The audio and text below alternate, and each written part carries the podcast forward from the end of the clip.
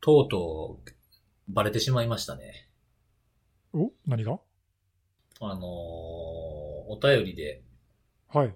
ポッドキャストでスリープタイマーつけようと思ってスクロールしたら、なんとチャプター分かれて た。おー、 えって今、い今気がついたわけそれ。 そうみたいです。あの、いや、結構意外と多分ね、チャプター気づいてない人結構多くて、ああ、まあ、あれでもさ、チャプター機能が使えるそもそも、ポッドキャストのその、アプリアプリっていうか、うん、そんなにないんじゃない、そんなことないか。わかんないけど。あんまりでもなんか意識しないですよね。まあのそうかもねチャプターここからとかっていうのが。うんうんうん、結構前からつけてます。 そうなんですよね。はい。ネギスさんが編集長に就任されてからついてますよね。いや、えっとね、最初、編集長に就任っていつからかわかんない。多分3人ともいつか分かってないと思います。ど、 どっからかわかんないんだけど、あの、ほら、リモートになってさ、毎週になって、ちょっとね、編集もしだして、まあ、お音質とかにね、ちょっとこだわってみたりなんですけそどうそう、どっからだっけな、チャプターと、あとほら、あの、小ノートをつけ始めたじゃん。多分小ノートが最初で、うん。うん。どっかのタイミングで途中からチャプターつけ始めて、はい。はい。で、その後つ、辻信弘メモかな。あ、そうです。どんどん、どんどん進化している そうそう、だんだん充実してるんだよ ね、これすね。 ごーい。まあでもなんかこのチャプターのおかげであの回のあの話もう一回聞きたいなっていう時にすごく振り返りやすくて助かりますっていう。それは嬉しいですね。はい。いい、いい、いいですね。なんか。そうそう、これはまあ人によってはさ、あの、うん。雑談飛ばして本編聞きたい人もいるだろうし、 うんうんうん、はい。まあ通して聞いてもらうのが嬉しいけどね。 ちょっとそそうれですね雑談を飛ばせないチャプターの切り方にしてもらっていいですかそれ、チャプターの意味ねえだろう が。全然チャプターの機能全を、然意味ないだろう、そ れじゃ。機能してないっていうね。起動してない ね。絶対に雑談は聞かなあかん。雑談と一番初めに喋った人の話はいつもセットになってるみたいそう。な。それはそ途れでおもろ中いでな切らないスタイル。そうそうそう。そうね面白いなと思ってね。そうまあまあ、ぜひちょっと、はい、有効に使っていただければと。。そうですね。いや、あのー、全然話変わるんですけど、はいはい。あの、はい僕ほら、あの、このコロナ禍でずっといろんなものをこう、お取り寄せしてるじゃないですか。ああ、はいはい。で、この間どうしてもずっと食べたいなって思ってて我慢してた食べ物があって、なんかこう、家で作ったりとかしてもなんかしても、あんまり美味しくないものってあるじゃないですか。もうこれ食べないとお店に行った方がみたいなもんってないですかああ、なるほど、なるほど。うん例えばそのひ、まあいくつかそれがあったりするんですけど、一つに、僕の中でその中の一つが、あの、焼き鳥。おおほうほうほう。あうあ、確かに。焼き鳥ってやっぱそこで焼いてもらって、ね、焼き加減だ、なんだとかっていろいろあって、そこでやってもらうから美味しいみたいなとこあるじゃないですか。あるね、あるあうる。ん。で、なんかこう、串に刺したいいネタのやつを送ってもらっても、やっぱ味付けとかって家でできないでしょうん。ほんならもうレンジでチンとかそういうのにするしかないじゃないですか。はい。で、まそうあす、ね。まあ、しょうがないから、ちょっと、なんか、良さそうなやつを探して、頼んだんですよ。ほう。そしたら、あの、なんかこう、注意書きみたいなペラ紙が入ってて、そこに。あの、ありがとうございます的なやつなんですけどね。はい。で、それちょっと読ませてもらいますと、えー当社の商品は、えー脱気真空で包装となっております。かっこ、商品を傷めないように、緩めの包装ですって書いてるんですね。うん。で、この放送が、放送紙の放送じゃなくて、ブロードキャスティングの放送の、こんな短い文章で字間違ってチェックしてないっていうやつがあ って、そもそもね、緩めのブロードキャストの緩めの放送って、うちのポッドキャストのこと言うてんのんかって思いながらそれが言いたかったわけね。言いたか った。そう。あ でも、それあれだね、あの、想像だけどさ、あの、急ごしらえなんじゃないのわかんないけど、その、うんああ、なるほど。うん、そうかしれですねその通あー、なん販かっね、ていうのを急に始めてとかじゃないのぽいぽい。あのね、通販でもあり、このなんか、ふるさと納税のやつなんですよ、これ。ああー、あー返礼品なのそうそうそう、あおるー、ある県のね。ほうほそうそうそうそう。それでなんかそういうのになんかちょっとでも貢献できたらいいかなと思って、どうせ買うんやったらそういうとこで買ってみようと思って買ってみたののペラ紙なんです。う。なるほど。ゆるい放送ね。もうぴったりじゃん。ここのあれに。そうなんですよ。 し、なんか知ってて送ってきたのかなって本当だ思ねいますよね。そうそうそう。まあこれが言いたかっただけなんですけれども。はい。よかった、言えて。まあ今日もゆるくやっていきましょそうです。はいほんで、なんか、あれじゃないですか。全然これもまた急に話飛びますけども、ね。大、大型はのい発表がありましたよ。う。なお、んすかなんかありましたかありましたよね。もなになにう、ネギスさんが、ネギスさんの財布が緩みまくるような。そうね。年に一度のビッグイベント来ました ね。そうですよ。なんかあね、のー、ポッドキャストのね、これの、あの、ハッシュタグにも来てましたよ。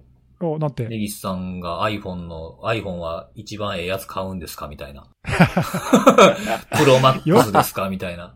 よく知ってるな、まあね、あの、はいこのポッドキャストをずっと聞いていただいてるね、リスナーの方にはもうお馴染みっていうかね、うん。また逃げしが言ってるなとかって思うかもしれないけど、は僕も楽しみですもん、なんか。い。恒例行事ですもんね。そうそう僕そそううですね、はいはいもう、もう10年ぐらいずっと毎年 iPhone 買い続けてるんで、 すごいよなはい。まあ、Apple 信者なんですけど、まあ、今年ももちろん買いましたよ、いっちゃんええやつ。素晴らしい。買ったんすね、もう。まあ、もうまだ来てないけどね、来週、来週だけど、決済は終わってると。 もう速攻で、今週のすげえ、なあ昨日か、昨日、金曜日の9時予約開始とかだったから、もう待ち構えてさ、正座して待ち構えてて。もう開始5分で買い終わりましたよ。早いなあいや裏切らないですね。期待を完全に裏切らないですね、いつもね。もうなんか、ね、えあの、もう機械のように押すだけだからね、パチパチパチ。そうですよね。なん か、一般の方って決め手を探すじゃないですか。そうそう。うん悩む必要ないから楽だよ購入すね。るための、ああ、そうだね何。かがないとダメみたいな、なんかそういう決め手を探しちゃうんですけど。確かに確かに。今回は買いか見の、見送りかみたいなね。そうそうそうそううそう。んうんうんもうネギスさんの場合はなんかもう呼吸じゃないですか。そうそうそう。息を吸うように iPhone 買うみたいなそうね。そ うそうそうそうそう。もうえな本ん当かあそれれでなすんね、で。 1年に1回送られてくる、あの、デアゴスティーニ感覚みたい な。わかんない。なんかあの、定期購読みたい なやつ。ま あまあ、そうそでうすねね。定期購定期購入入ですそうそう。定期購読感定期購入ありますよ ね。ええでもね、そんなね、あの、ネギスさんに負けじと、僕もその今回の、なんていうんですか、この、いわゆるビッグウェーブっていうんですかお、乗りましたはい。ノ乗っちゃったんですかリノリですよ。えー、何に乗るんですか僕、買いましたよ。やっと念願の。はい。はい買ったというか、まあ、発注しただけですけど。ま前だから欲しい欲しいと言ってた。もうずーっとあの、言ってたあの iPad にボタンなくしてくれって言ってたやつね。はい。はい iPad 見に行きましたね、今回ね。やっと、やっとですよ。なんか、ずやーっっととボ来たねタンがね、残るだの、なくなるだのって、ずーっと言われてたじゃないですか。どっち、どっちやねんみたいな。そうそう。はいはいはいはい。で、もう蓋開けてみたら、なくなってるこれはやっと買いやと思って、久しぶりに買いますね。僕 iPad mini って僕初代一回買ってるんですよ。ああ、俺と同じだ。俺も初代からのユーザーなんだけど。うんで、やっとちょっと最近 iPad 欲しいなと思って、ミニ欲しいなと思ったけども、そろそろ出るやろみたいな話があって、な、1年ぐらいずっと早う出えへんか出えへんかみたいなこと言いなん続かけてて。去年も。ね、言ってましたそそうそうそうう去去年年も言も出ってそうってましたね言ってたもんね。んそうそうそう。それでなんか結局ずるずるいてなんか発表なかったなみたいな感じで、やっとこさ、出て。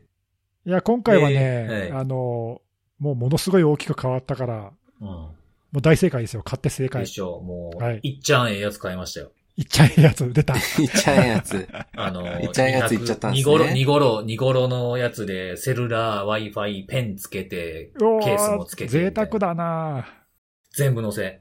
ええまあでも、今回のやつはいいいいと思うよ。いい判断だと思うけどな。そうなんですよ。うん、だってほら、あの、ベゼルが薄くなってさ、だかそうそらサイズ小さくなったのにメインあの、ディスプレイのサイズは大きくなって、う。うんうん。ホームボタンがなくなって、サイドに移ったし、そうなんですよ。うん、いやはもはう、で、言うことなしですからね。そうそうそう、性能的にもすごい良くなって、あの、あれなんだよね、基本的に iPad Air の進化と同じ方向に進化したんだけど、そうですね。うん今回。うん、そうですね。だけどサイズは。うん。今現在は iPad Air よりもスペック良くなってるんで、うんうん。ね、ペンシルにも対応したし、第2世代のやつにね。なんかでもキーボードはないんですよね。ああ、そうそう、それだけはね、ちょっと大きさ的に、純、そう、純正のやつでちょっとこうあそうなんだよ進ん進んだキーボードがないんですよね。そうそう、そっか iPad のあのスマートなんとかとかね、ちょっといいいいキーボードとかいくつか何種マ類ジかあッるクけなどん、とかとかね、あありりまますすけそどうね。そうそう、あれ全部 iPad の大きいやつしか対応してないんだよね。そうですね。そうまあでもミニでそれはちょっ iPad、とあのキーボードでなんか仕事仕事じゃないけどさ、なんかやるうんやんないでしょ。まあ多分やんないですね。まあビューバー的にやってるのと、ちょっとこう、なんかパソコンの前に行くまでもないような作業を、ちょっと大きめの画面で済ませられる、みたいな感じの使い方をしたいなと思ってて。ね、あとほら、今回うん、ペンシル買ったんでしょペンシル使いよ、ペンシル。そう、ペンシルね、特に使う予定もないんですけど。 ないのかよ。ないんか。いやなんかほらなんで買ったんだよ。いやいや、あの、なんかあったら、いや、使ったことないから、なんかあったらってねえよ。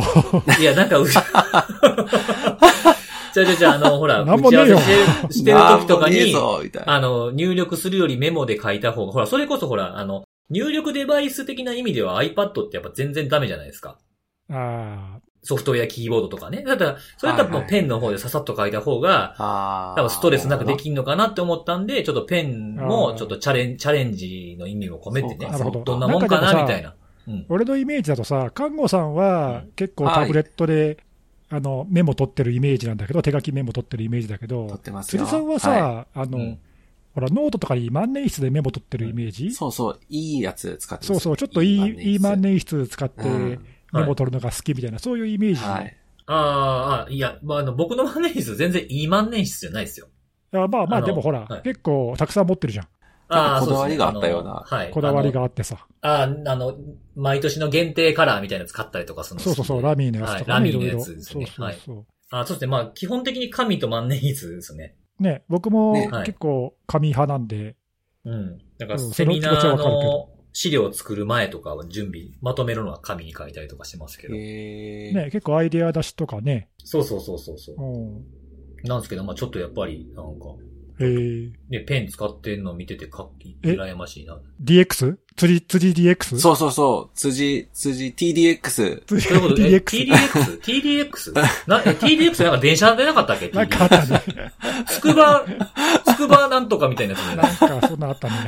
そうそうそう。 DX だ、それ。 TD、TD、辻、辻デラックス、辻デラックス。辻デラックスになるんですね、ついに。ついに、ついに DX ですか、辻氏もち。ょっとやってみよだうかいや、まあ、神辻さは、ん神にはは使うけどね、これからも。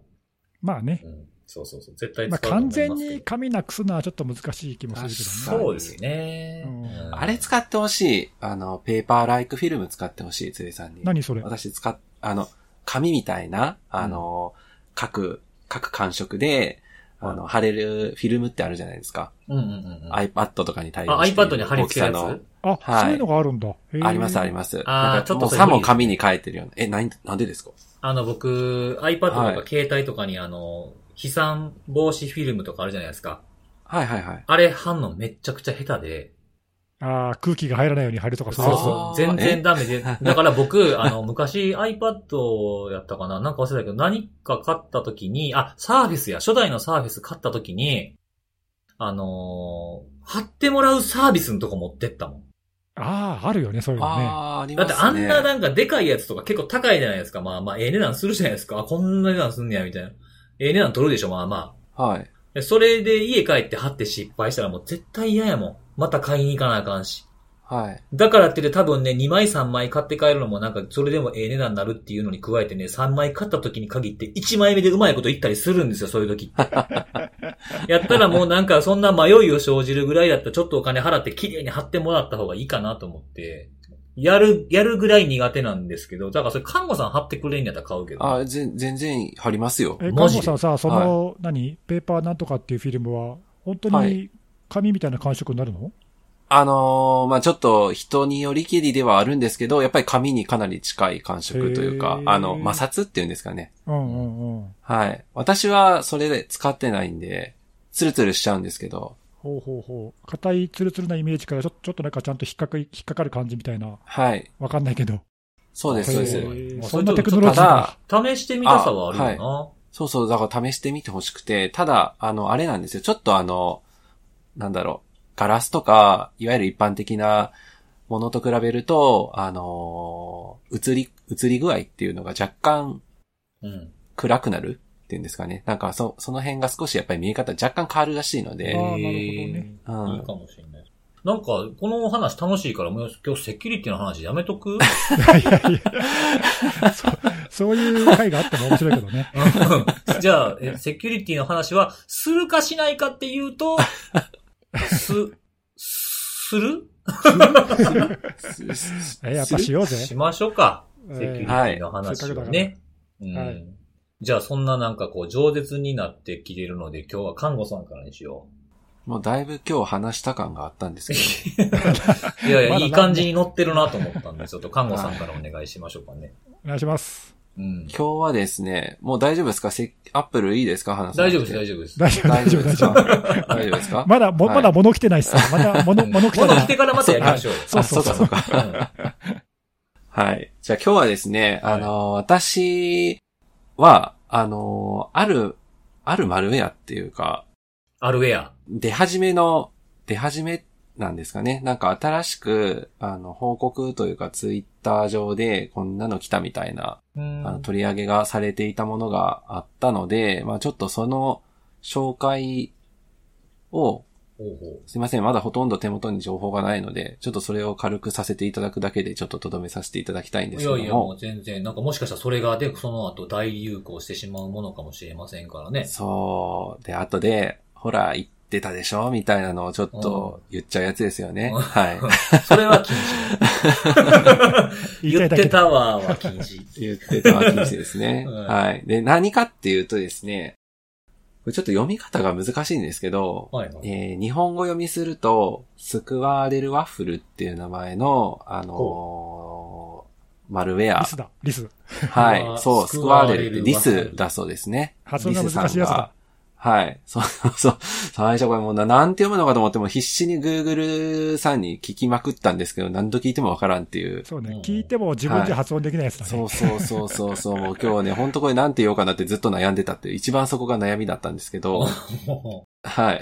これ何かっていうと、あの、いわゆるローダーって呼ばれている外から、あうの、んうん別のマルウェアを呼び込んでくるタイプのマルウェアで、まあ一番最初にユーザーの人に、まあ接する類の、えー、マルウェアというところで、で、これどういうふうに使われてるかっていうと、あの、9月の14日今週の初めぐらいから、月曜日ぐらいから、なんかこんなのが届いたっていうのをツイッターで報告してる方が何人かおられて、ほうほうほう。で、これ海外なんですよね。まだ海外なんですけども、あの、メールで届いて、で、そこに URL が記載されていて、URL をクリックしてしまうと、えー外からその ZIP ファイルが落ちてきますと。で、ZIP ファイルの中に、えードキュメントファイル、.doc 形式ではあるんですけども、ワードのファイルが入っていて、まあ、あの、よくある流れですよね、もう本当に。はいはい、はい。そのドキュメメントファイルの中にマクロが仕込まれており、実行すると、確か VBS だったかな、えースクリプトが動いて、えー DLL を読み込み、最終的に今は、えーコバルトストライクが、えー落ちてくるっていう風な、あの、解析をされてらっしゃる方がよくあるバックドア系のね。はい、おられてですね。で、まあ、あの、よくあるといえば、まあ、よくあるんですけども、これ、なんで、あの、こんな、今回ここでご紹介しようかと思ったところとしては、まあ、あの、新参というか、全く新しいタイプというか、あの、これまで、例えばそうですね、えっ、と、アイスダイリーとか、バザーローダーとかなんか、あの、比較的最近でも、まあ、そのローダーって呼ばれてる類のマルウェアで、まあ、あの、実際に国内にばらまかれたりとかっていう事例あったんですけども、まあ、新しくそれにこれが加わるんじゃないか、まあ、実際もう配られてはいるので、あの、うんうんは、流行るというか、非常に広く巻かれるかどうかっていうところはまだちょっとわからないんですけども、あの、そういうのが新しく出てきたというところと、あと、えっ、と、今回このスクワレルワッフルを分析されておられる方が、すいません、まだまとまっ、なんだろう、えっ、と、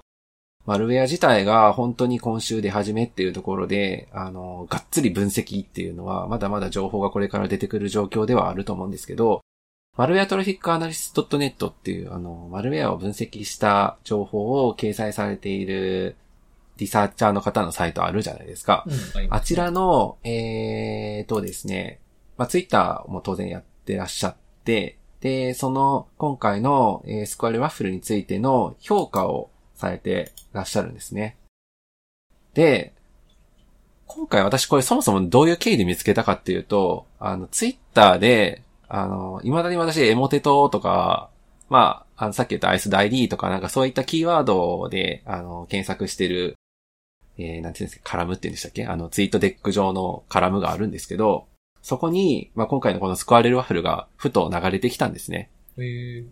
はい。で、これなんで流れてきたかというと、その先ほどお話しした、マルウェアトラフィックアナリスト .net の、えー、ブラッドさんが、こんなことをつぶやいていたツイートが流れたのを私それたまたま見たっていう経緯で、まあ、ある意味、ちょっとそのツイートを読むと、まあ、ある意味で、この新しいマルウェア、えースクワレルワッフルは、エモテトを、まあ、エモテトそのものでは当然ないんですけども、エモテトを思い出させるものだったと。あはい。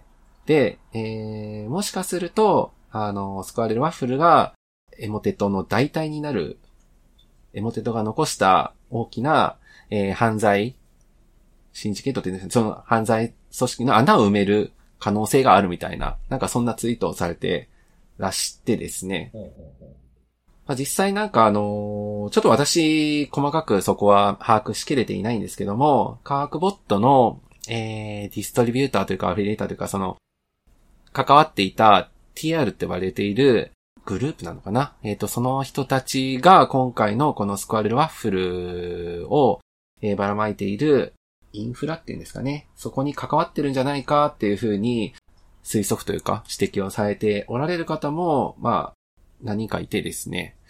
で、確かなんか科学ボット自体は活動が、えーいつだっけななんか6月の下旬ぐらいから、沈静化してるらしいんですね。私ちょっとそれ把握してなかったんあですけど。そうらしいですね、それは。そうそうそうそうそう。なあの、なんかはい。全然届いてない的な。はい。はい。ただ、なんか、まあ本当にちょっとこれは、あの、本当に、なんだろう、状況証拠というか、たまたまそうだったっていう話だけかもしれないんですけども、その科学ボットに関連するインフラも、えー、動き出しているっていうツイートをしてる人もおられて、まあ、もしかしたらちょっとこの辺が関わ、関連している可能性っていうのは、まあまだ全然推測なんですけどね、あの、はいあるかもというところではあり、まあ、今、今今は、えっ、と、報告されているケースとしては、なんかそのイタリアとか、本当に海外に、えー、実際にメールが届いてっていう、さっきお話しした、なんだろう、メールが届いて、えー、さっきのスクワレルワッフルが来るみたいな、なんかそういうのを報告されている方だけしかないんですけども、まあ、今後は、国内でも、まあ、実際ね、アイスダイリーとか、バザーローダーとか、まあ、エモテトもそうでしたね。海外で来たものが国内でその後も、ド流行りするっていう事例は、実際あったわけですので、よくありますよ、ね。まあちょっ。と、はい。この辺は、まああの手法こそね、全然新しい方法は当然使ってないので、ちゃんんとした対策というか、よく辻さんがおっしゃってるような、あの、マクロをそもそもと。はいはいはい。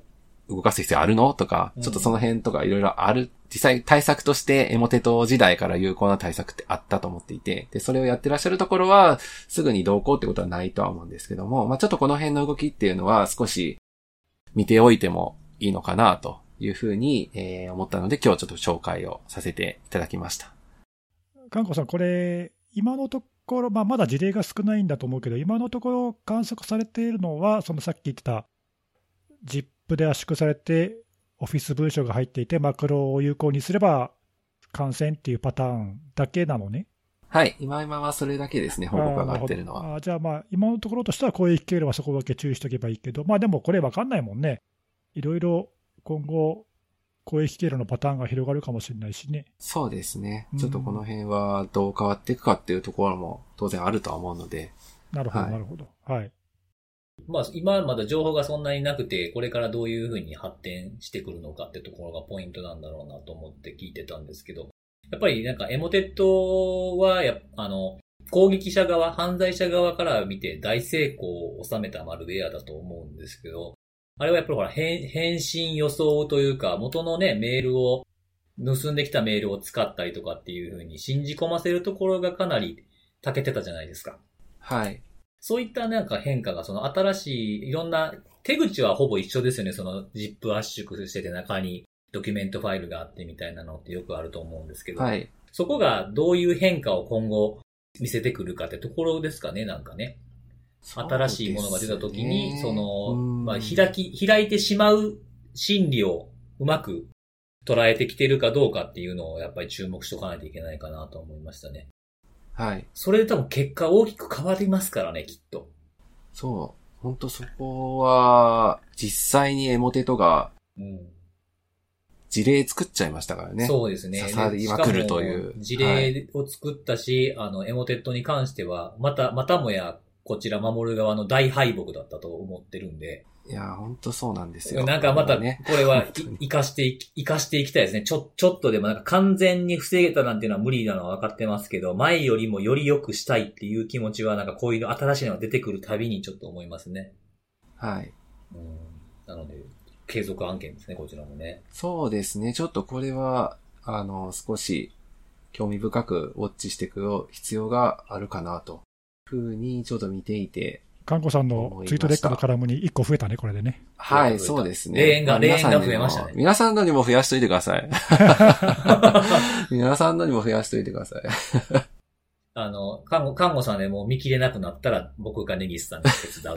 いつもなんかスタイ ルで。ははい。わかりました。ありがとうございます。いは。い。あ、もう一個言っていいですはいかはいそうそうどうぞどうぞそどうう。ぞもう一個。あの、すいません。ちょっとこのスコアレルワッフルとは別件なんですけど、あの、前回、脆弱性の話しましたよね。あはいあの、Windows の。はい。あの、予想通り、修正プログラム出ましたので、うんうんうんはい。あの、更新されてない方はい、いないとは思うんですけどうん。、まあ、してないかもしれない人に言ってあげてほしいですね。これを聞いてる方そうにね。です。はい。実際なんていうか、攻撃というか、まあ、あの、あれを悪用する、うん。なんだろう、えー観測数が増えてるというのをツイートされてる方が多くなってるので、なんかそういうニュース記事も方々から出てますよね。はい。まあ、なので、ちょっと、できるだけ早く、アップデート。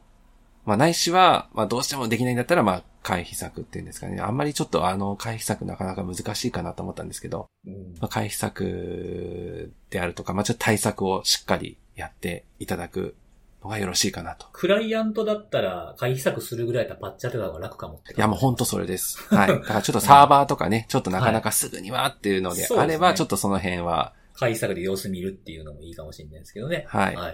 わかりました。あれ、そういえば前回、なんだっけ、Windows、あのサポート切れてる Windows 7も対象とか言ってなかったっけあ、そうですね。そうだそうだそうだ。あれあれははどうい。なったの、あれそれは出たんでしたっけそうだ、ちょっとそこちゃんと見切れてなかったですね。 Windows 7、えーちょっと今、き急に気になったけど、あでもなんかダウンロードってあるぞ。なんかで、で、出たんでしたあっ、け Windows 7にもなんか出てるね。お、すごい。 すごえいといーうサポート切れてるのに対応したんだ、これ。なんか、あれなんですかね、アドバイザリーに並んだら多分出るみたいな、そういう風に思ってていいんですかね。 そうだよね、多分アドバイザリーに確かああったもんね。はい、パアッチドバリリイーザリースに載前っかてらましね。た。はい、そうであす、そう今です。見たら、なんかダウンロード欄にちゃんとあるよ。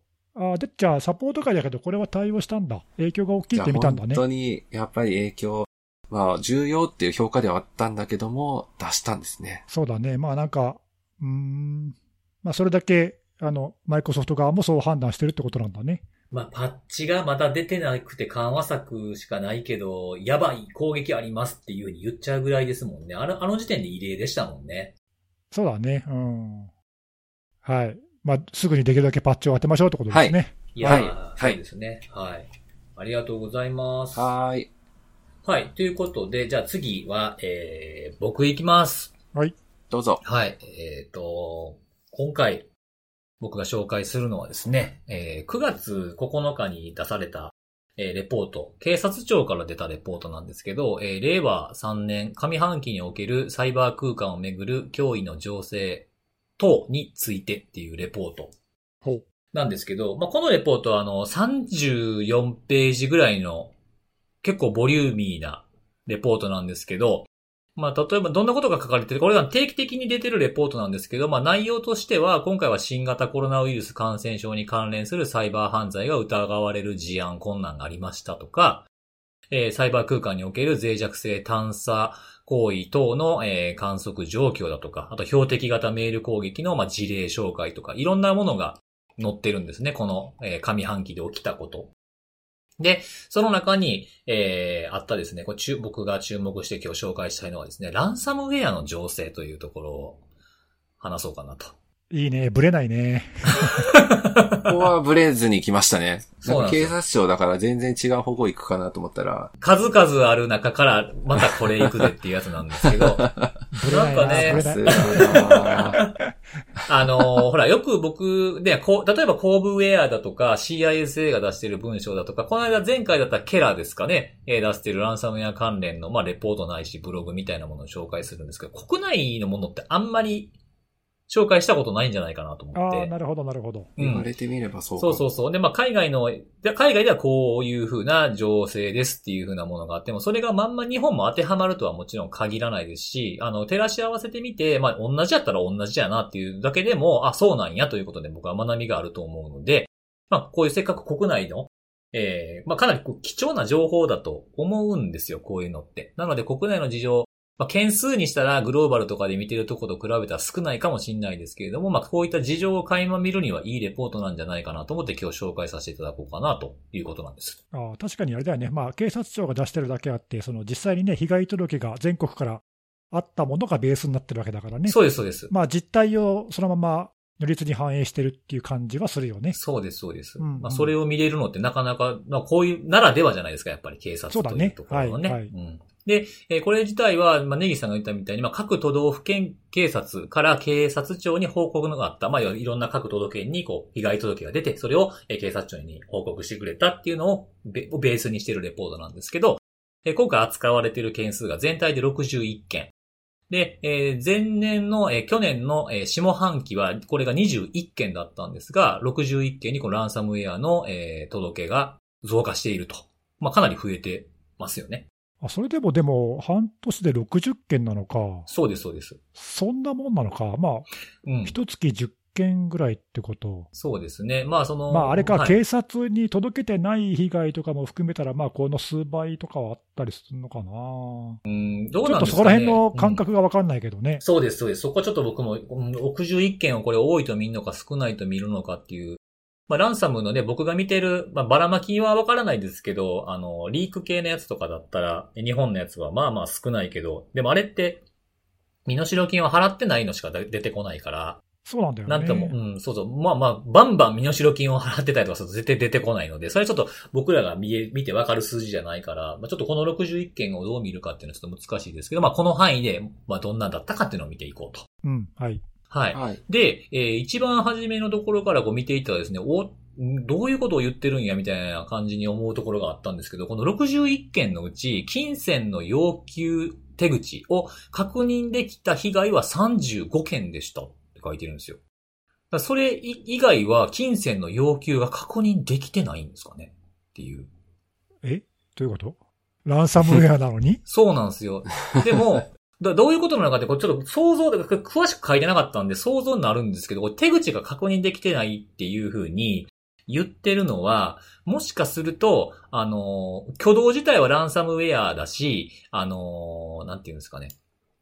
えーランサムノートみたいなものは出ているけれども、えーその、そのサイトにアクセスしてないとか、交渉のテーブルに載ってないとか、いうふうなものもあって、金銭要求のところまで至ってないからっていうふうな場合もあるかもしれないですよね。 ああ。まあ、ちょっとそれはわからないんですけども。あとは、この35件っていうのがあって、35件のうち27件が二重脅迫のものっていう、僕がよく見ている方なもんなんですけど、まあ、っていうことは、こればらまきも含まれるんで、たまに、あの、金額出てこないとか、バグでランサムノート出てこんとか、そういったものもあるので、もしかしたらそういうのも含まれてるのかもしれないなと。はい。ちょっとわからないですけど、いろんな理由によって、その金額が明確になってないとか。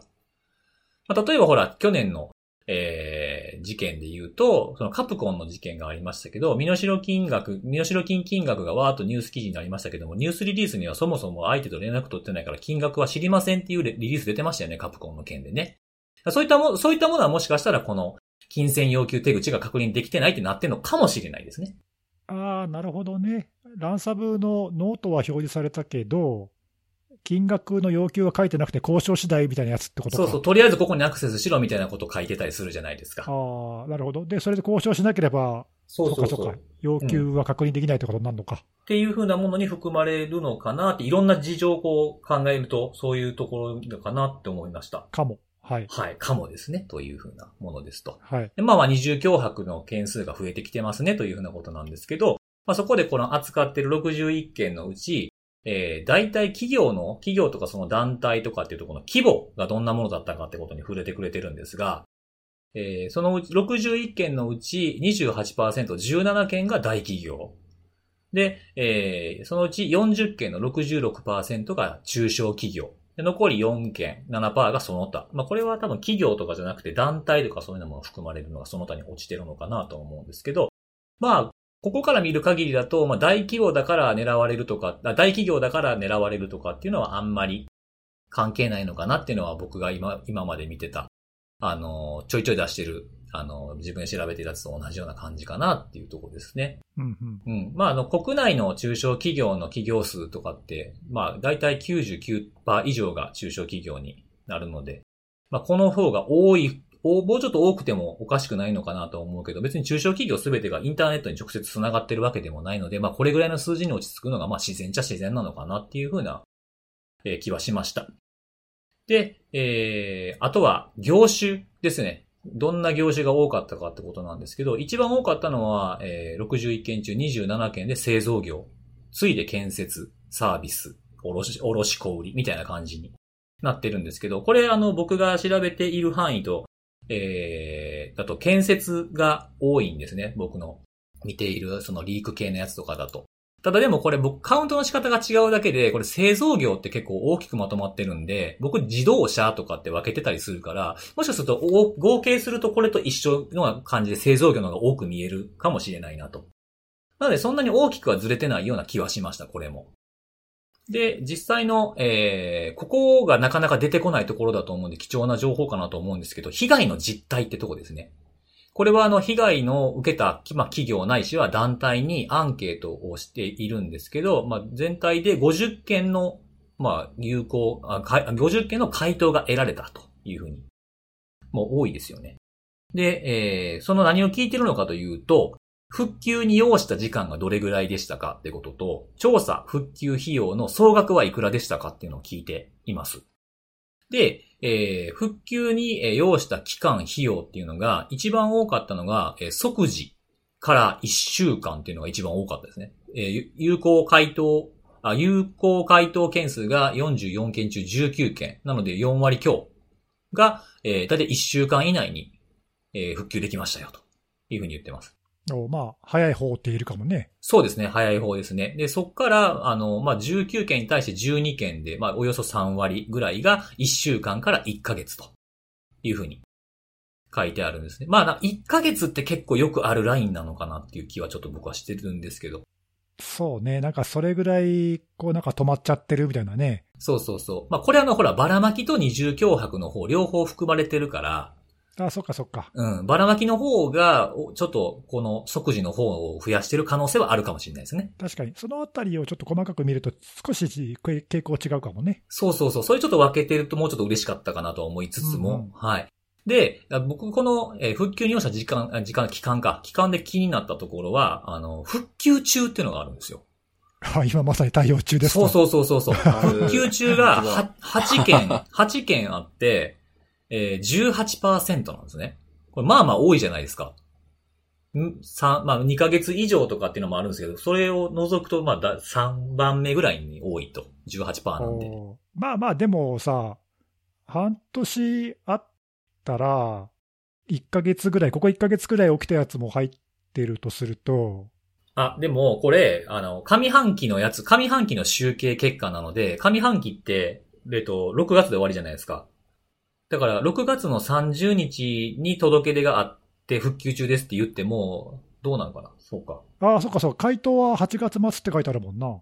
うん、どうなのかなど、ど、どっから見て 2, 2ヶ月、まあど、どっか2ヶ月じゃない、どっから見て復旧中なのかによるかなと思うんですよね。そうか、回答時期がどのタイミングかによるか。そうそうそうそうそうですねあなるほど。うんいや、まあ、それぐらい、1ヶ月ぐらいかかるのが当たり前だとすると、うん。まあ、1割、2割の人がまあ対応中って書いててもおかしくはないかなと思ったんだけそうど、あー、確そっかにかそっ確かにか。、ちょっと調査時期がもうちょっと後でずれてるとすると、そうですね。ああ意外と長くかかってるねってことか。うん。そうなんですよね。なるほど。うん。なんで、ちょっとこの、なんかすごい長引いてるところももしかしたらあるのかもしれないなっていう。はいはい。ねはいうんで、えー実際にどれぐらいの、えー調査復旧のためにお金がかかりましたかっていう質問ああ、に対して。それ気になるね。それ、そうなんですよで。すね。まあ、この辺が結構ね、あの、いろんなベンダーのセミナーとかでも出てくる数字なんかなと思うんですよ。これぐらい大変ですよ、みたいなところで出てきたりする。はいあとほら、あの前に看護さんがこのポッドキャストでも紹介してくれた、はい。あのほら、被害金額のうん想定レポートみたいなやつがあったじゃない、はいあはいあ、ありましたね。はいはいはいははいい。あったあれでもね、いランサムウェアだとこれぐらいみたいなさ、想定があったけあどっねた、あった。はいは。はいい。実態はどうなんだってことだね。うんうんうんうん。はいはい、そうですね。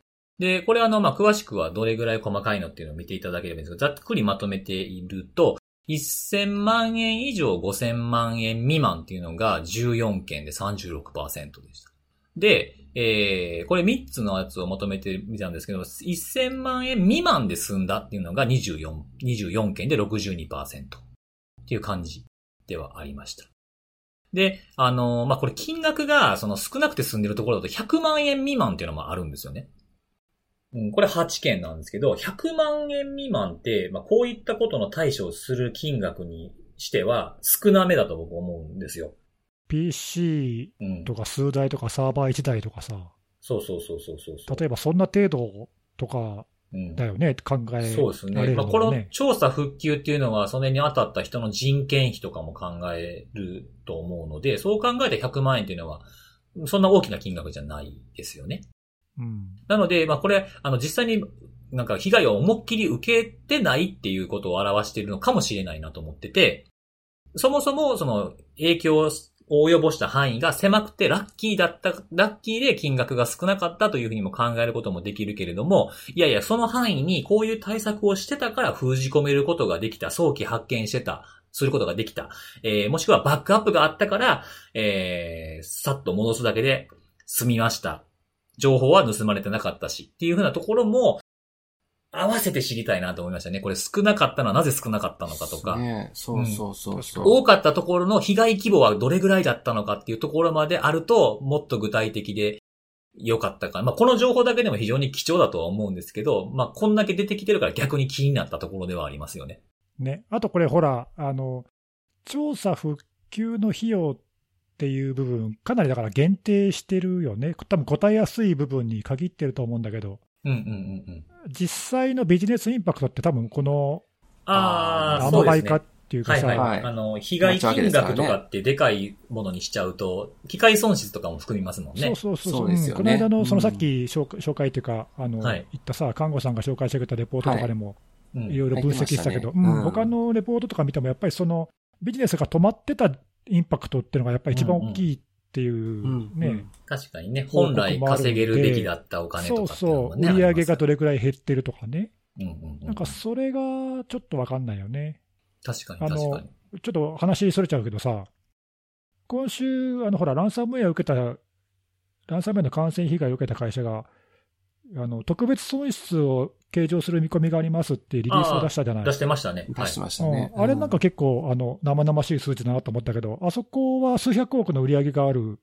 大きな会社だけど、7億5000万ぐらいの特別損失を計上予定あってそうです書ねいてあったから、うんうんまあ、はい企業規模にもよると思うんでね、その単純に比較できないけど、まあまあ妥当な、そのそれなりにサービスが止まったことを考えれば、うんうん妥当な数字なんじゃないかなと、ちょっと見てて思ったんだけど、うん。うんうん。なんかそういうのと比べると、このね、直接的な調査復旧の費用だけ見てもちょ、ちょっと全体としては見えないところが、ああ、そうですね。確かにこの金額で済むんだとは思わない方がいい数字ですね。そうそうそそうう。だね、ちょっとその辺もなんか書いてくれてよかったかもね、なんあかあ、ね確かに確かに。確かうんうんこれは全体のごく一部ですよみたいなさ、ああ、そうですね。ああ、そういう注釈があってもいいかもしれないですね。読む人にとったらこれだけです。あ、これぐらいで収まるもんなんやって思っちゃうかもしれないですもんひょっね。としたらね、まあ、うんわかんないけどね、うんうんこはれい。ちなみにええ、図表5と図表6ってあるじゃないですか。さっき、ついさんがお話しいただいてた、その復旧に要した期間と、うん。ひえっと、費用うん。この費用のところっていうのは、全部もう完結、復旧したよっていうところのものなんですかね。あ、どうなんですかね。もしかしたら復旧中で今こんだけとかも含まれてるかもしれないですけどね。ああ、なるほど。だから、うんまだちょっと初期調査だから、かかった費用これぐらいみたいな。そうう。ですね。ただ、あの、まあさっき言ってた、対そ応中だのった、ら、うん、復旧に要した期間の、あの、有効回答件数が44件で、調査ふ復旧費用の総額のところが39件になってるんですけど、復旧中は8件なので、引いても数字合わないから、重複してる可能性はあると思うんですよね。その可能性ありそうですね。そうだねうんまあ、単純にその金額がよくわかんないから回答を拒否した人たちもいるかもしれないしいるかもしれなあい。りそうそう。ですね。うんうん。ね、調査中だから答えられませんって言った人もまあいるだろうそうそしうですよね。うん。うんまあ、いろんなものをこう合わせた表層的な部分の数字しか見えないので、その裏を、裏付けの数字がちょっとわからなかったりとかするんで、ちょっと見えないとこもあるんですけど。うんうんまあ、でもあの、なんとなく分布的にさ、こう、うん。お面白いっていうか、意外と安く、その初期初期の調査復旧費用に限定したとしても、うんうん。まあ、安く済んでるところもあれば、はい。数千万かかってるところもあるっていうかね。そうですね。本当ですよ5000ね万未満っていうところもありますねう。んまあ、やっぱこれ、なんかはい被害規ま模によるんだろうな、はい。この差がなぜ出てるのかってそうだね、いうところですよね。そこがうんうんそこをやっぱこれ見ちゃうと知りたくなっちゃうあそうそうそうそうそう。ところですね。そうなんですようんそういった情報ももっと出てくるといいかなとは思うんですけどね。はいもしはいうんはい。で、あとは、えー、これもね必要というか、まあ、注目すべきところだと思うんですけど、感染経路がこの被害が起きたところがどうだったのかってことがあるんですが、これちょっと残念ながら有効回答が半分ぐらいの31件になってるんですけど、ななんでだろ多分ね、わからないとかもあるのかもしれないですう。ね。なるほどね。それさ、いや、でもそれはだいぶ、こう、根の深い問題だね。うん。うん。感染して被害まで受けてるのに経路が分かってないっていうのがさ、そうそうなんですよ。あのーいや、この感染経路のところ、その他ってあるんですけど、その他は何かわからないんですけどでも、多分これ、何か、あ何かなんだと思うんですね。あーまあ回答してるってだかことら、はね。そうそう。だから、そう、だから逆はいにこの感染経路、有効回答を31件にするけど、これ、この、ここのところこそ、わからないを入れた方が良かったと思うんですよね。ああ、なるほどね。うん。わからないのがそんなにあるんだ、気をつけないとっていうふうに生々しさが出てくると思なるうのほど。で。原因不明っていうのも、も回答に入れればよかったそと。うそうそうそうそう。多分まあ残り、この有効回答以外の残りは、残りはそうなのか可も能しれ性ながいで大すきいよね。そうですね。だから半分ぐらいはよく分かってないのかもしれないと。はいはい。うん。はい。で、それの、まあ、31件のうちなんですけども、半分以上、17件が、えー VPN 機器からの侵入。おー多いね。まだまだあるんです。これが一番多かったと。なるほど。はい。で、 VPN からはっい。て公表してた事例もあったっけまあなんか、そうで見すたね。、見たことある気がするな。うん。はいそうですうんねい。くつか、はい、ありますね。はい。で、それに次いで7件の23%が、まあ、VPN で来たらもう次これですよね。リモートデスクトップからの侵入な。るほど。え、ちょ、ちょっと待って、一は個い戻るけどさ、はい。あれこれ、令和3年の上半期でしょはい。あ、なんか気づいちゃいましたかもしかして。気づいちゃったんだけど。あ、そっ気か。づいちゃい令ました和、。れ令和の時代というか、 令和3年の時代にもなって、はい。 VPN 機器か、だから脆弱性、でもこれ多分おそらく古い脆弱性が残ってたんだろうね。多分まああ、ーそっかこそのっかポッドキャストでも取り上げたようなはいはいはい。だよ。ね、多分ね。やつもあるのかもしれない。ただ、ただこれほら、なるほど VPN 機器からの侵入っていうのが、この表現が僕、あえてわわざとこの表現なんかなと思ってたんですけど、うん。うん。あの、脆弱性と書かなかったのあ、はそう、だね。うんうん。認証。うん。はいは。はいうん。だからまあ、パッチは当てたけど、うん。認証情報取られてて、そうそうそうそう。変更してなかったってパターンねっ。ていうパターンだとか、まあ、たまたま、こう、なんか、あの、リスト型みたいなのやってたやつには刺さ刺さっちゃったとかもあるかもしれないですし、わかんないですけどあね。り得るわね。あり得まうんすフィねッ。シングとかね、まあそういうのもあるんで、まあ、み VPN キッからの侵入っていう表現、これ今日絶妙やなと思いましたね。脆弱性とは縛らずに書いてるっていうところ。なんかほら、、最近もまたどっかのフォーラムに、またその似たようなさ、前にも見たような、あ、出てましたね。出てなんかまね、したね。 VPN 機器からは取いった、はい。あの、ちょそこのベンダーも出してましたよね、そうそうリリース注意喚起をね。ね、認証情報一覧みたいなのが出て、日本の企業も含まれてますみたいな、なんかメディアも取り上げてたけどそうさ、パッチは当てたけど、盗まれた認証情報をリセットしてなかったらやられ続けるっていうね、あの、ちゃんとセットで対策しましょう的なそうだやつねが。ありまそしったけどか、まあ、ちょっとはい詳しくは分かんないけど、うんそういう古いやつが残っていたとかっていうのがそうですね。あったんだろうかね、うんおそらくね。そうでえす。ーで、それを受けて、なんかいくつか、このね、レポートを受けて、ここが、いなんか一番こう、ニュース記事にもなるように取り沙汰されてたんですけども、えーテレワークなどのその普及を利用して侵入したと考えられるものが、今言ったこの2つを指して、8割近くを占めているという表現がされてるんですね。このレポートの中でも、これを取り上げてるニュース記事のタイトルでも。まあでもまあこれだけが、このテレワークが復旧したことだけが原因とは言えないかなっていう気もしますけどねっていうのを僕は思いました。まあ、そううんね。まあも、もともと使ってたやつに脆弱性が出てっていう、ね、2018年の脆弱性とかもあったわけじゃないですか。うんはい実際はい。うん。なので、まあ、これをなんか、そのコロナ禍だから、テレワークだからっていう風に、わーっと言うのはちょっとなん、ちょっと、なんか言い過ぎかな、過剰かなっていう気はしたけれども、まあ、テレワークになったことによって今まで気をつけてこなかったことを、ちゃんとしっかり気をつけましょうというメッセージとしては、注意すべきポイントではあるということを知らせたのは良かったかなと思いましたね。確かに。うん。というふうなレポートになってたので、まあ大きくは自分の調べてたこととは、まあブレてないのかなっていうふうに思いつつ、このさっきの生々しい数字に関してはすごく貴重な情報だなと思ったので、まあ僕がこうやって喋るだけじゃなくて、皆さんも自分の目で読んでいただいて、まあアンハンさんも以外のこともたくさん有益な、例えば標的型攻撃メールの事例とか も出ているのそうで、かランサム以外も載ってる。ランサム以外もあるし、むしろランサム以外の方が多いそう、だった。そうだった。多いからさ。そうだった。そうだ った。そうそうそうそうそう。あ、あとね、一点ね、そのランサムウェアの記事の中、記事というかその、えーセクションの中で、あの、リークサイト系のことを触れてて、スクリーンショットをその、まあ、そのサイト、リークサイトみたいなのを貼り付けてたんですけど、なぜかあの、マルケトっていうサイトを貼り付けていて、レポートの中で。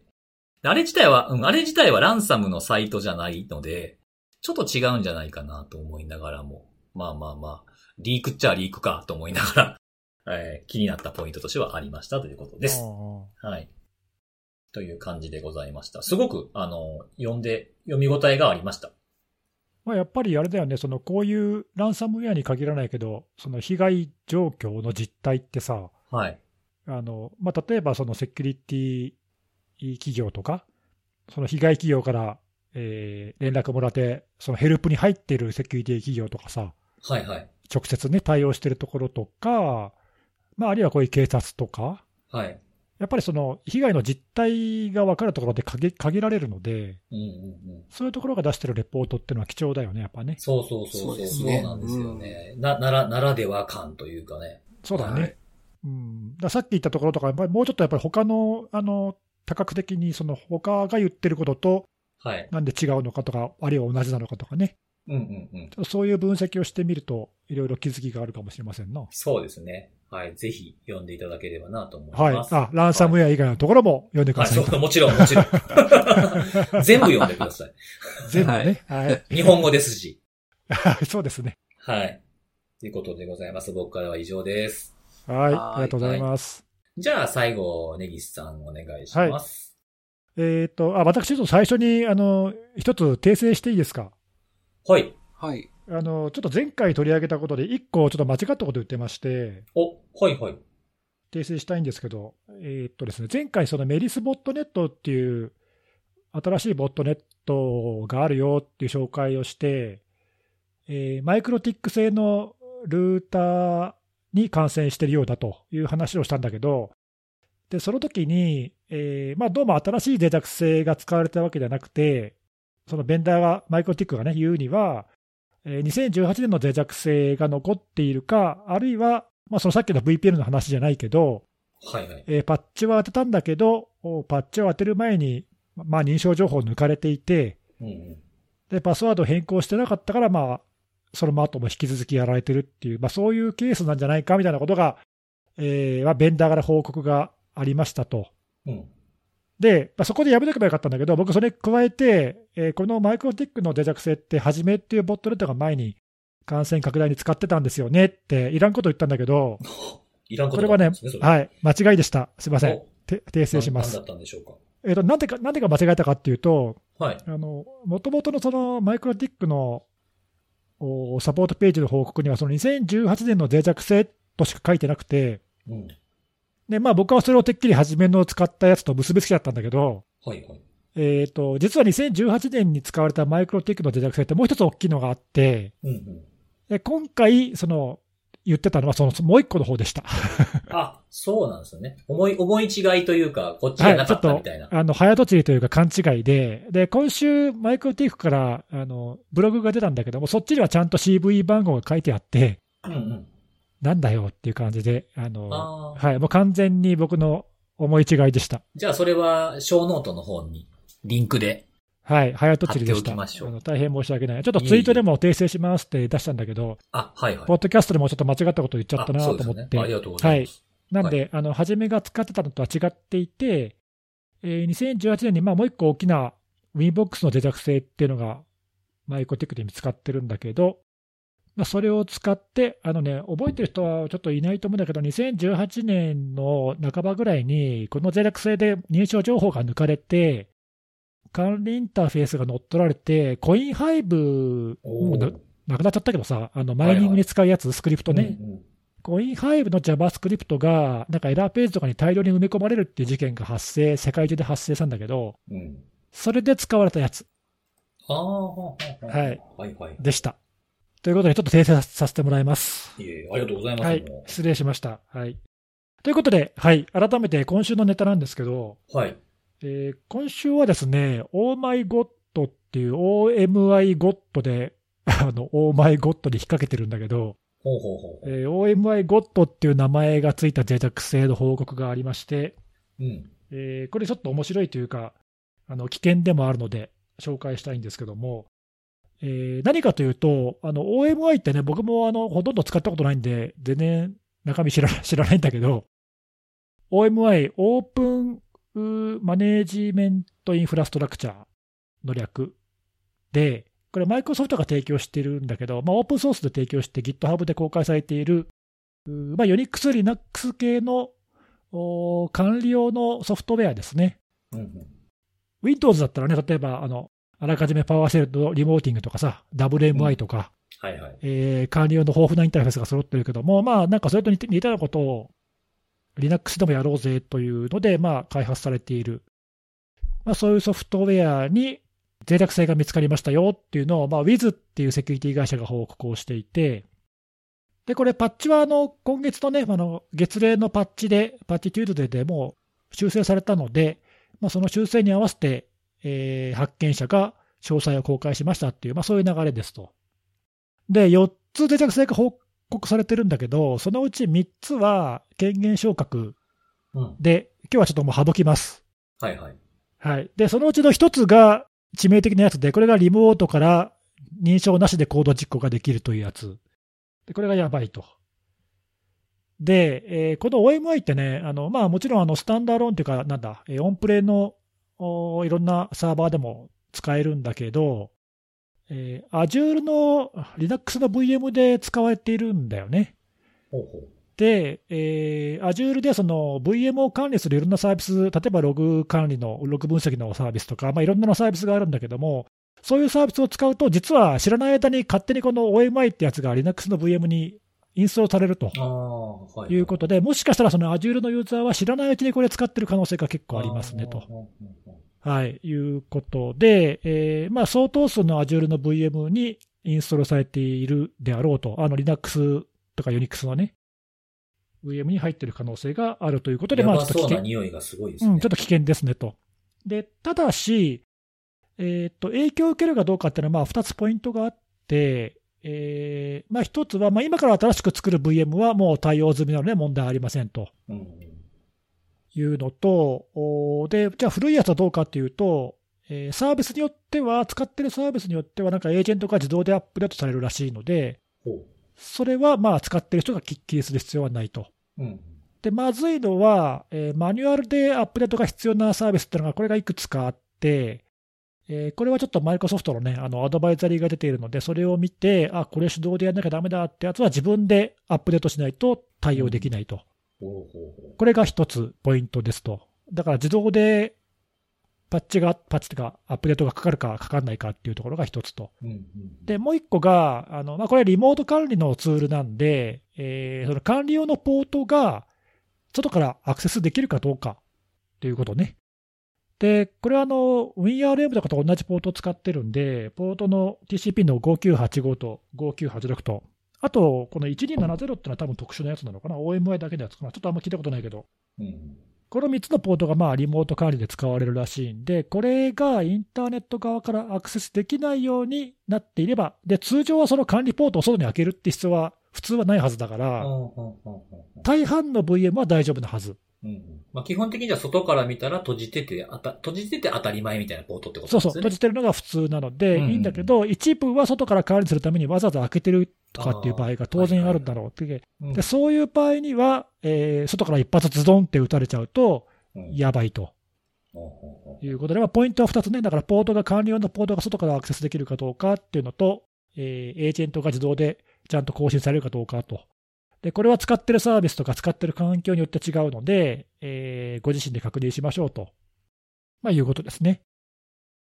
あとね、脆弱性自体は、これもうほんとシンプルっていうか、あの今一発ズドンって言ったけど、本当に一発ズドンでできちゃうシンプルな脆弱性で、で、なおかつもう、あの、プルーフオブコンセプトのコードが GitHub とかであちこち公開されているのと、もう結構悪用もなんか確認されてる、観測されてるっていう情報がちらほら出始めているんで、えーこれはもうなる、なるはやてがもう本当にすぐに、えー対応しないとやばいやつですね、と。あーで、なんかね、これ、あの、まず報告しているその Wiz ってところが詳しいブログ書いてるんだけど、はいはい。本来だったらこのリモート管理でアクセスするためには、その HTTP で、いわゆるベーシック認証ってやつで、まあ認証がかかるうん。はずなのね。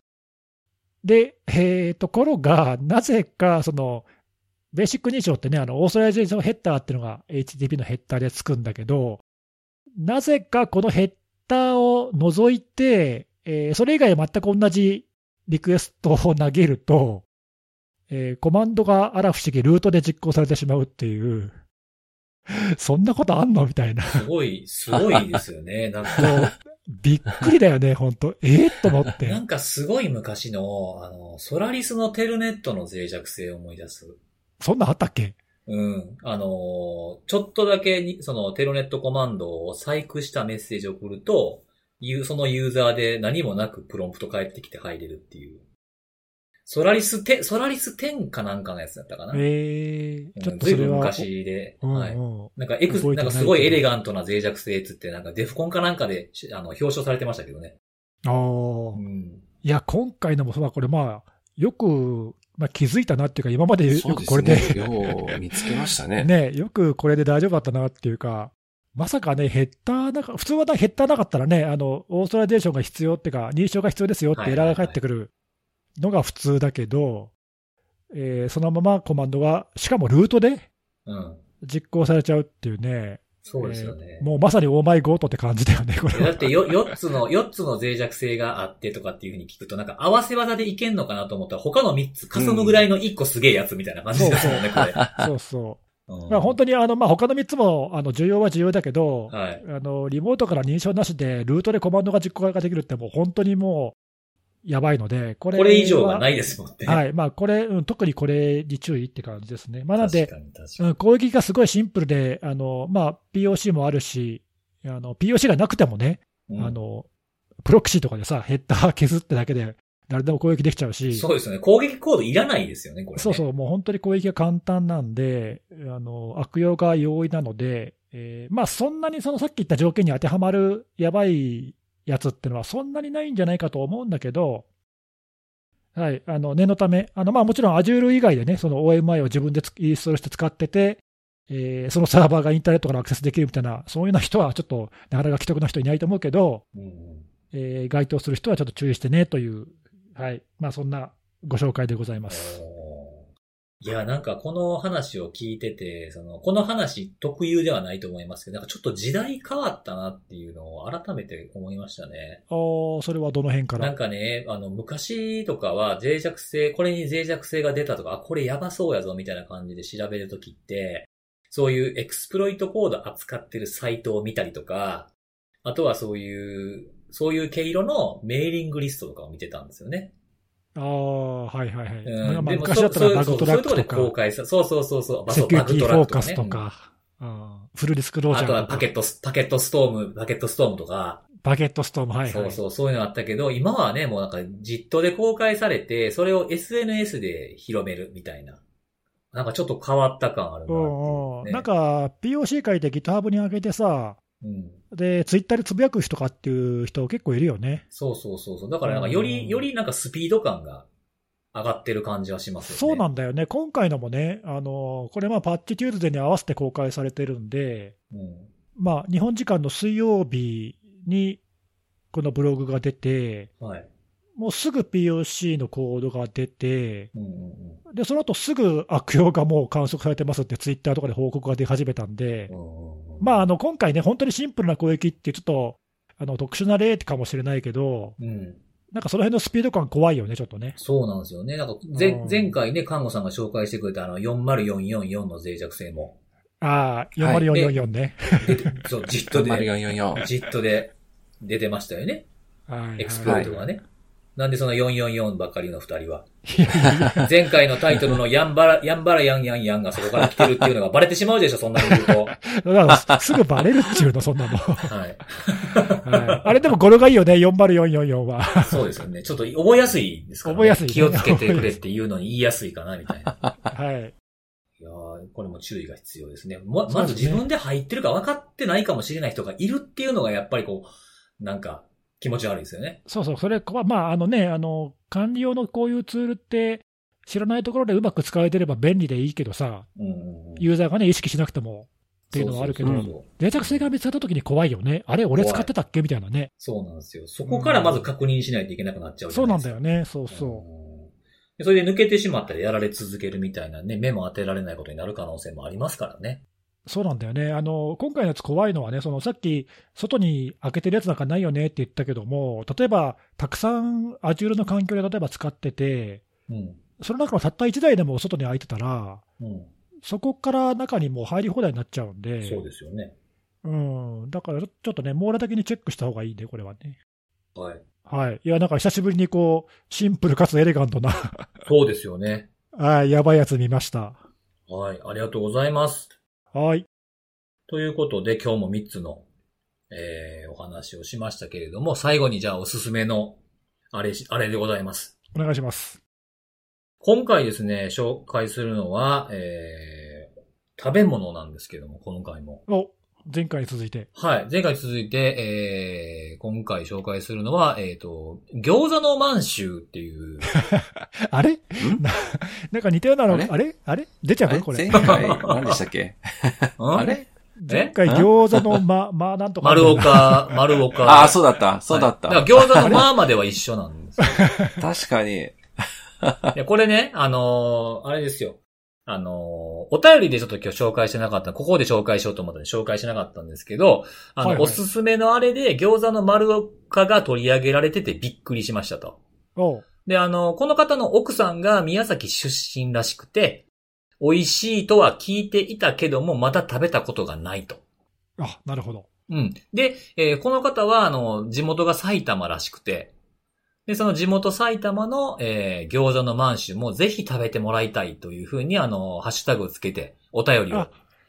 リスナーからのおすすめなんですね。そうです、そうです。おーいいですね、それは。はい、は。はいい。で、このツイートを見た瞬間、僕も速攻でこれ注文して、50、50、60個やったっけマジか、早 えな、スピード感あるな、スピード感。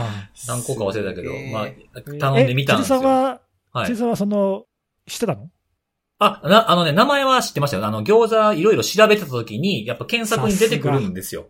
えー、あ、じゃあ、はその、うちの地元ではっていう計算してるけど、全然地元以外でも有名なやつなんだね。そうそうそうそうそうそう。あのあー検索すれば、まあ、乗ってくる、まあ、いくつか出てくる中の一つにやっぱエントリーされがちみたいなので。あ、そうなんだ。はいえーそうなんです。よ。で、それで、あの、このツイートを、あの、僕ほら、セキュリティのあれのハッシュタグを監視してるの で、監視ってなんか、えー怖えな。監は視して、T、TSOC、TSOC ではそれを監視しておりますはいのはいで、はい。はい。で、アそラーれト上がっで、たあの、あアラート、プルルルって言ってましたよ。あの、 マツイジートデックっていう監視ソフトがあるんですけど、プルルルって言ってましたよね。はい。で、それで見つけた瞬間もすぐ注文。マジで。自動、して自動発注。自動、そこまではちょっとまだ自動化されてない。あーそうですかあはい。あの、まだ AI になってないんですけども、はい。あの、それですぐ注文して、あの、今日の午前中に届きまして、今日焼いて食べました。おーあ、よかったね。なんかほら、前の、はいなんだっけ、丸岡さんは1ヶ月待ちとか、はい。すぐ、うんすぐ来ました。あ、よかったね、それは。よかったです、よかかっったです。はいはいで、食べたんですけど、あの、まず、開け、まあとりあえずなんかおすすめさしていただいてるんで、まあ、ほら、前も言った通り、餃子嫌いな人はいないって僕言ったじゃないですか。た。うん。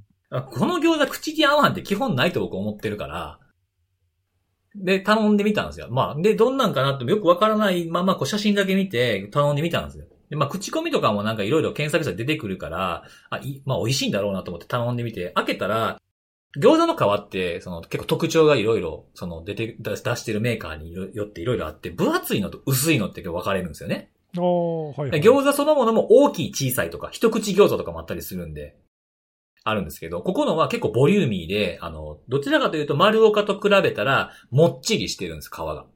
へえ。で、あの、もっちりしてる系のやつって僕結構避けちゃうんです。敬遠しがちだったんです、今まで。なんかこう、ちょっとこう、なんていうの中、中身、その餃子のあんのところを、その、楽しみたいっていう気持ちが結構好みとしてあって、あ、あーこれ分厚めのやつやんなと思って、皮の主張があんまりない方が好みだったと。そうそう、で、パリパリっとしてる薄いみたいなやつがおーはい結構はい好んで食べてたんですけど、今回これ食べて、あ、ありやなって思いましたね。ああ、もっちりも美味しいよね。うん、なんかもっちりしてて、な、なんかもっちりしてて中身そうでもないみたいな、こう味気ない餃子を多分僕昔食べたことあるんですよ。うんうん。あ、あんまりやなみたいな感じで思ったんですその時ね。まずくはないけど。で、それ、それ以来結構敬遠してたんですけど、今日これ食べて、あの、もっちりしてるのもありやなと思って、なんか、あの、薄い餃子が食べたいなと思う時には、その皮がね、あの、丸岡で、がっつりしっかりしたものを食べたいなって思ったら、あの、今後、この餃子の満州を注文しようかなと思いましたね。なるほど。うん。だから好みに合わせてどっちもいけると思うし、まあ、丸岡がなかなかほら、注文してからけえへんから、食べ比べたいなと思いましたね、並べて。ああ、なるほどね。うん、なんか10個ずつぐらいとか食べたいなとかって思いましたけど、うん。結構しっかりがっつりいける感じで、美味しかったですね。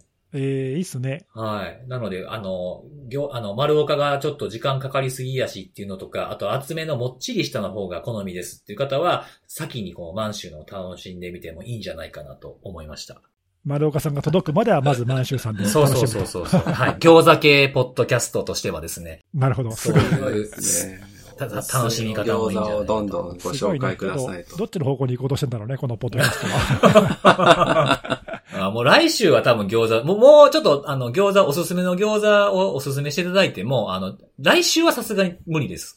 あでも餃子ってね、いっぱいあるよね。あいのっぱいある最近ほら、あの、会社行ってないからさ、全然行けてないんだけど、うん。僕会社が飯田橋にあるじゃないあ、はい。で、よくちょっと遠出してっていうか、あの、歩いて10分15分のところにあるところ、ランチでよく行くんだけどさ、はいはい。そこにね、餃子の美味しいお店が1軒あって、あ、そうなんですね。そこはね、あの、いろんな皮といろんな味の餃子が何種類もほうほうほうまとめて食べられるっていうランチセットがあって、お得なセットがあってほう。あ、さ、それはなんすか、あの、エビ、エビとかそういうやつ。うん、あとかね、あと皮が、あの何が入ってるのかなあの、いろんな種類の皮が入ってあ、なんかいろんな彩りの皮とかあそうそうそうっそうたりしますよね。そうそううん、色も違う、黒っぽいのとか緑っぽいのとか、うんうんうんうん。で皮ごとにもちろん材料が違うし、味も全部違ってて、なんかやっぱね、餃子って奥深いよね、いろいろある、いや、そうですよ、本当うに。ん、なんか行ってたら食べたかってきたな、じゃあ、餃子の満州注 文餃子の満州いいんじかゃないですか。えーまあ、あれだな、お取り寄せも美味しそうだけど、やっぱどっかお店で食べたいな、まあ確かにね、確かにそれはある。やっぱ焼き加減とかね。そうそう、お店でね、焼きたて、はいはいはいはい。なんかそこで、そのお店で食べるとか、なんかそこで買ってそのままそこで食べるとかもしたいな。買い食いみたいな。ああ、いいね、なんかね。うん、買い食いす好きなんで僕結構。はいはい。はい。っていう感じなんで。はい、ありがとうございます。はい。ということで、今日も3つとおすすめのあれを紹介しました。ということで、また来週のお楽しみです。バイバイ。バイバーイ。